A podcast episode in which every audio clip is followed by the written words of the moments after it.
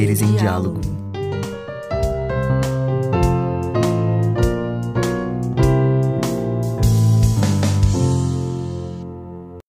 Olá, ouvintes da Rádio Uni, eu sou Gilberto e hoje eu tô aqui com o Kevin. Ele é estudante de graduação de Física na Unipampa, aqui no campus de Bagé. E ele também faz parte do projeto de divulgação da física nas redes da professora Rosana. Boa noite. Então, como o Gilberto apresentou aqui, o projeto inicialmente foi né, pensado pela professora Rosana no intuito de agregar mais alunos ali dentro do curso pontualmente e também divulgar alguns trabalhos né, que são realizados dentro das áreas aí que tem no curso. Né? Então, acho que esse foi um dos objetivos crucial para poder ir testando em alguns tipos de redes sociais né, a divulgação propriamente dita.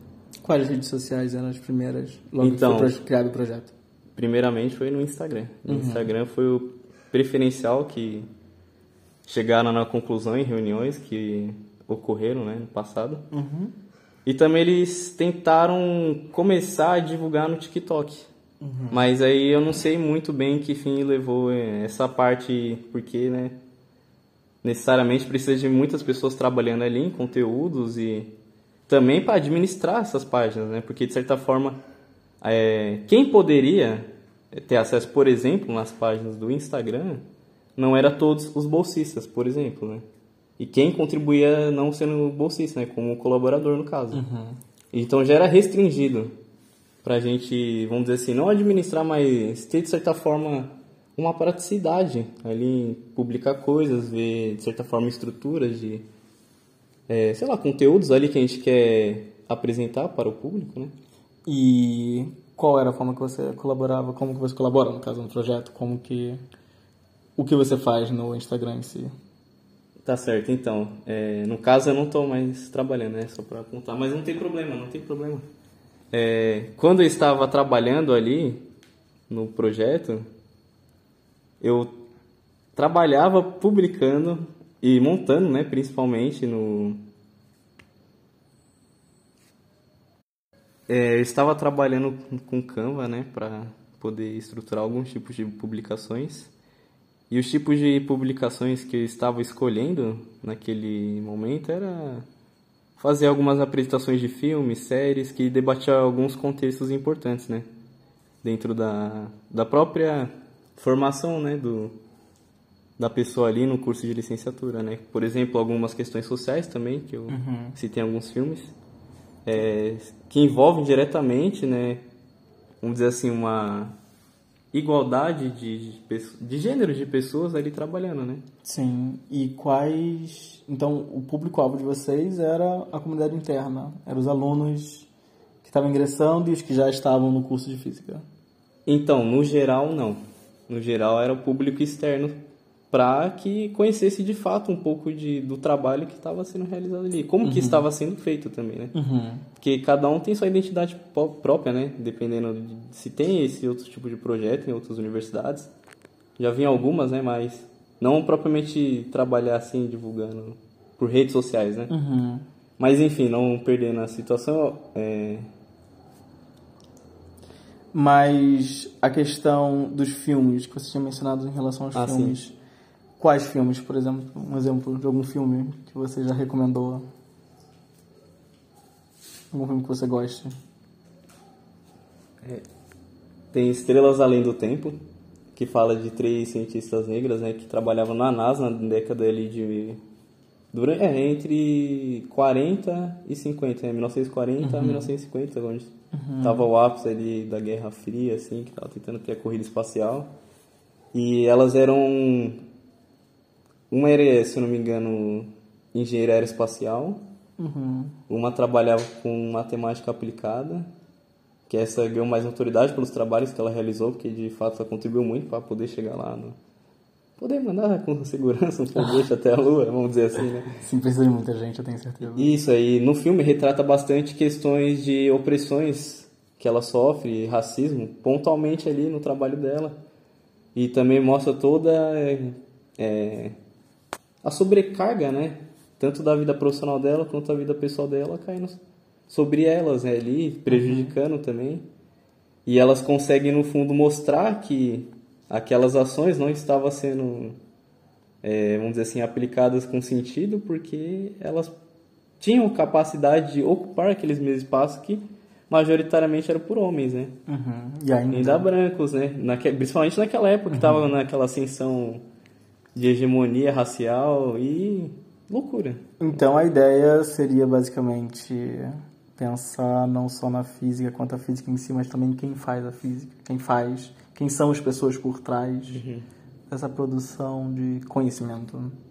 Então, Não, o foco Sim. principal não era diretamente... não, tô falando da postagem em si, por exemplo. É, a ideia é quando é, você certeza, pensa que- numa recomendação de filme. Eu sei Sim. que o Instagram não era exatamente inteiro o perfil para isso, era sobre a física de maneira geral.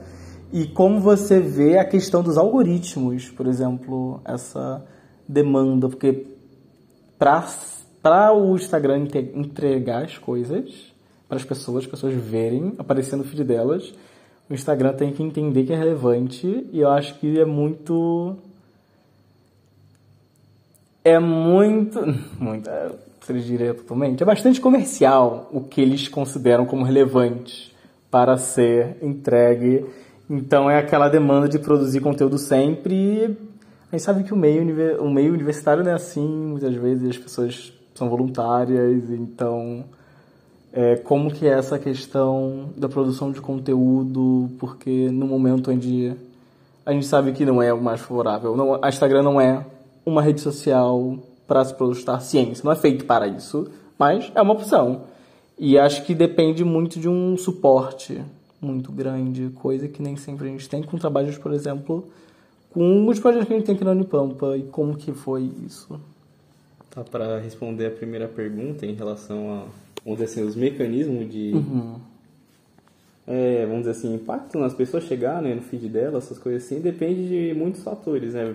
Vamos pensar assim é, em dois fatores, né? O fator interno, a pessoa, né? O que ela gosta de pesquisar, o que, que ela gosta de seguir no Instagram, e o fator externo a gente vai chamar que é o mecanismo do próprio Instagram para recomendar as coisas. Uhum. Internamente, se a gente for analisar estatisticamente quem dá like, quem visualiza algum post de lá, é alguém que está ligado com a área da física ou área de engenharia, essas coisas assim. Porque, assim, eu conheço majoritariamente ali olhando de like, quem são as pessoas que estão, pelo menos, curtindo, vamos dizer assim. Uhum, Aí, acompanhando alguma visualizando já é questões de acesso mais é, mais profundo, que você tá, tem que estar uma conta de adminis- administrador para poder acessar esses dados. Uhum, Vamos sim. pensar só em like, né? Por exemplo. Sim. Então tem, é, já tem essa predisposição às pessoas quererem consumir aquele assunto. Então tem essa dificuldade, achar essas pessoas, né? Onde que a gente vai achar? E beleza. Aí o segundo é o mecanismo do próprio Instagram que vai relacionar, por exemplo, as hashtags que a gente usava nas publicações que eram realizadas para né, sincronizar com que algumas pessoas que aí seguiam, curtiam as publicações da página, para que a gente pudesse citá-las ali nas publicações para que tenha mais relevância. Mas isso também, é, de certa forma, é uma, é, vamos dizer assim, é um método muito interessante também de agir. Porém, tem outro fator ainda. Qual? Um fator que eu percebi bastante, e isso é um. Eu vou dar um embasamento mais, vamos dizer assim, técnico a partir dos dados que tem e a partir de um argumento pessoal meu com isso. Por exemplo, é, a relação de você pegar a página do curso e seguir saindo vários perfis que são relacionados àquilo, por exemplo, a matemática, a física, coisas voltadas à engenharia também, você de certa forma vai estar agregando pessoas que seguem essas páginas, obviamente, para a sua página. Porque você pode fazer uma sincronia entre as hashtags ainda. Porque, por exemplo, se eu colocar uma hashtag assim sobre uma, uma coisa específica de física, poucas, vai ter poucas visualizações, poucas publicações sobre isso, né? Poucas citações, por exemplo, nas tags lá, né? É, isso possibilita que você atraia público de outras páginas também. Que eu vi que é uma coisa que as pessoas tentam usar bastante, estão trabalhando com essa questão de divulgação científica. Aí o exemplo pessoal que eu gostaria de embasar para dar, né, re- reafirmar né, essa, né, vamos dizer assim, crença sobre isso que está ocorrendo, é que muitas pessoas que têm página e querem crescer, divulgação científica, não páginas pessoais delas, né? Ela sai seguindo outras pessoas que estão relacionadas a essas áreas. Não necessariamente seguir para sempre, mas seguir para tentar levar o que, que você segue, né? Imagina, porque se você segue essa pessoa, tudo que você vai publicar vai aparecer para ela. E as citações que vai aparecer para ela também, que aparecem para ela, né? Vai aparecer para talvez pessoas que sigam ela. Se ela compartilhar ou citar alguém também num comentário, por exemplo. Então depende de muitos fatores. Aí há também os fatores em questões de impulsionamento, que também eu acho que do Instagram é a mais fraca de todas atualmente. Eu acho que é a que está relativamente bem que dá pra você divulgar no Facebook e no TikTok. Mas no Instagram é muito. Não sei como que eu posso expressar, mas em relação ao retorno que você investe, o que eles te divulgam é muito baixo. E nem só pelo que a gente está discutindo, né? Pode ser qualquer outra coisa que esteja contida, vamos dizer assim, na academia, né? Em produção de conhecimento científico, essas coisas. Conhecimento humano também. Uhum. E você teria algum outros algum perfil além de unipampa.física, esse é o arroba de vocês Isso. do projeto.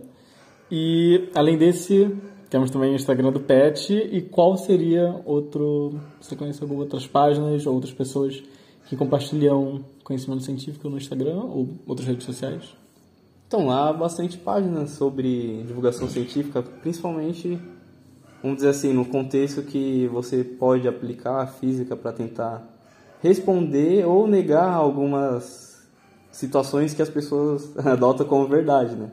Que acabam não passando método científico. Coisas, por exemplo, de coach quântico, essas coisas. É, sei lá, coisas que são pseudociências no fundo, né?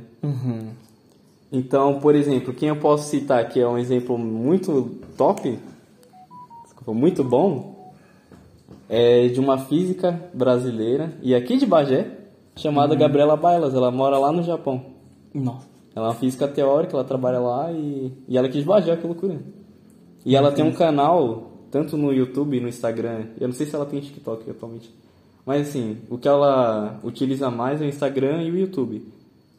Ela publica majoritariamente vídeos sobre a desmitifi- desmitificação de situações que tentam tratar as pessoas ou lidar com alguma coisa de forma não científica, que são as chamadas Fingindo ser pseudociências. É, exatamente, mas não adotando de fato um método científico para validar o que estão querendo propor no caso. Então aí tem outras, outro Qual seria o nome do canal dela? Então, o canal da Gabriela Bailas, como eu estava mencionando anteriormente, se chama Física e Afins no Instagram e no YouTube também é Física e Afins. E tem outras pessoas que trabalham também nessa divulgação científica em outros contextos dentro da física, que é o exemplo do canal iFísica, que é um outro físico teórico da, que está fazendo doutorado no UFMG, e ele trabalha dando aula sobre os conteúdos da física teórica para o exame unificado de física, que é uma prova para você poder acessar as pós-graduações, é, em, em geral na- nas áreas mais duras da física.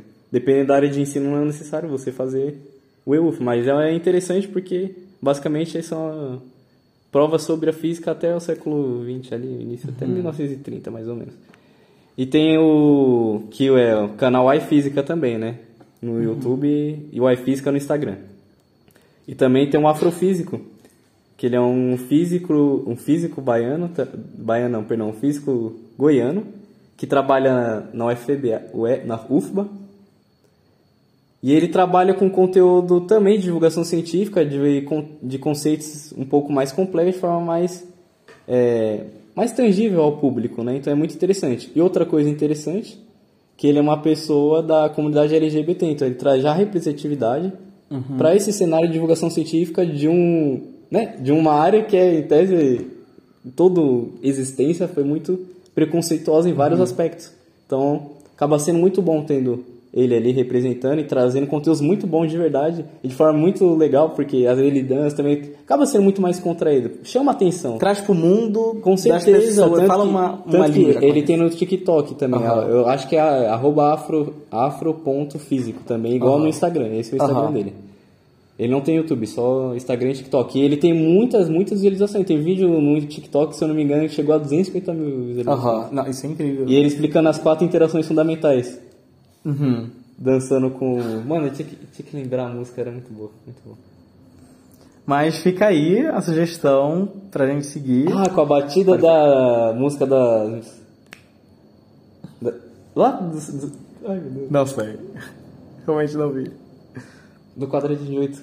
Ah, do Bonde das das Do Maravilhas. Bonde das Maravilhas, isso, Ah. é com a batida no fundo do bonde. Mano, ficou perfeito. perfeito. Eu acho Ele uma explicando coisa- as quatro tirações aí.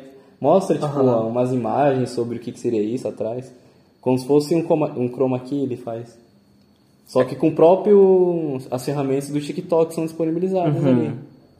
Eu acho incrível quando a pessoa consegue colocar um conhecimento que geralmente está num contexto muito de, de lugares de educação especificamente a pessoa consegue tirar e ainda fazer sentido fora daquilo ali. Justamente porque está no nosso dia a dia, só que às vezes as coisas parecem que são muito desconexas do nosso cotidiano e o fato dele colocar com o bonde das maravilhas, acho que ele consegue trazer essa reflexão de coisas que geralmente ficam tão distantes da nossa vivência em um formato que a gente já está acostumado. Já está acostumado a um funk. Claro, todo mundo conhece pessoas dessa geração. já exatamente. acaba atraindo. Exatamente, né? Exatamente. Que eu acho que tá ocorrendo o contrário, né? Então. Mas é, acontece, tem muitas, se- muitos fatores para ser é, analisado na realidade de cada um para ver por que ocorre isso, né? Uhum. Mas é uma forma de abordar, com certeza. Tem, hoje em dia tem muitas, muitos professores e professoras de várias áreas de conhecimentos possíveis aí, que tem licenciatura no caso, é, trabalhando de forma online, né? Tanto no contexto de, de ministrar aulas, de uma divulgação científica de fato, né? Trazer conceitos e trabalhar esse conceito de forma mais conceitual, não pisando mais na parte mais técnica, né? Que está relacionada com a matemática. É, e isso é muito bom porque, de certa forma, está no alcance de muitas pessoas, né? Sim. Porém, tem muitos problemas que contribuem que não ocorra, vamos dizer assim, uma melhora como um todo, né? Como assim? Nesse processo de poder aprender, né? Porque hoje em dia é muito fácil você adquirir conhecimento. Uhum. Pelas ferramentas de busca que nós temos, Isso, tendo acesso à internet. com certeza. É, com- certeza, nesse, nesse aspecto. Mas muito mais fácil do que há 40 anos atrás. Sim, né? com certeza. E é muito bom ver que tem pessoas que têm visualizações realmente trabalhando com coisas, com fatos científicos mesmo. Principalmente na era tanto de desinformação, onde parece que é muito descentralizado a questão da informação, o que tem um lado positivo, mas também tem um lado negativo de coisas como, por exemplo, é, portais de notícias com jornalistas criticando perfis de Twitter, por exemplo, que divulgam supostamente notícias, mas não são jornalistas.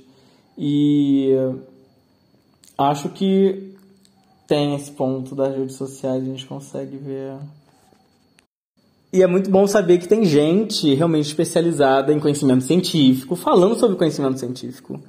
E eu agradeço muito a sua participação hoje na rádio. Realmente foi uma conversa muito boa, gostei muito de trocar essas experiências entre estudantes de graduação, realmente.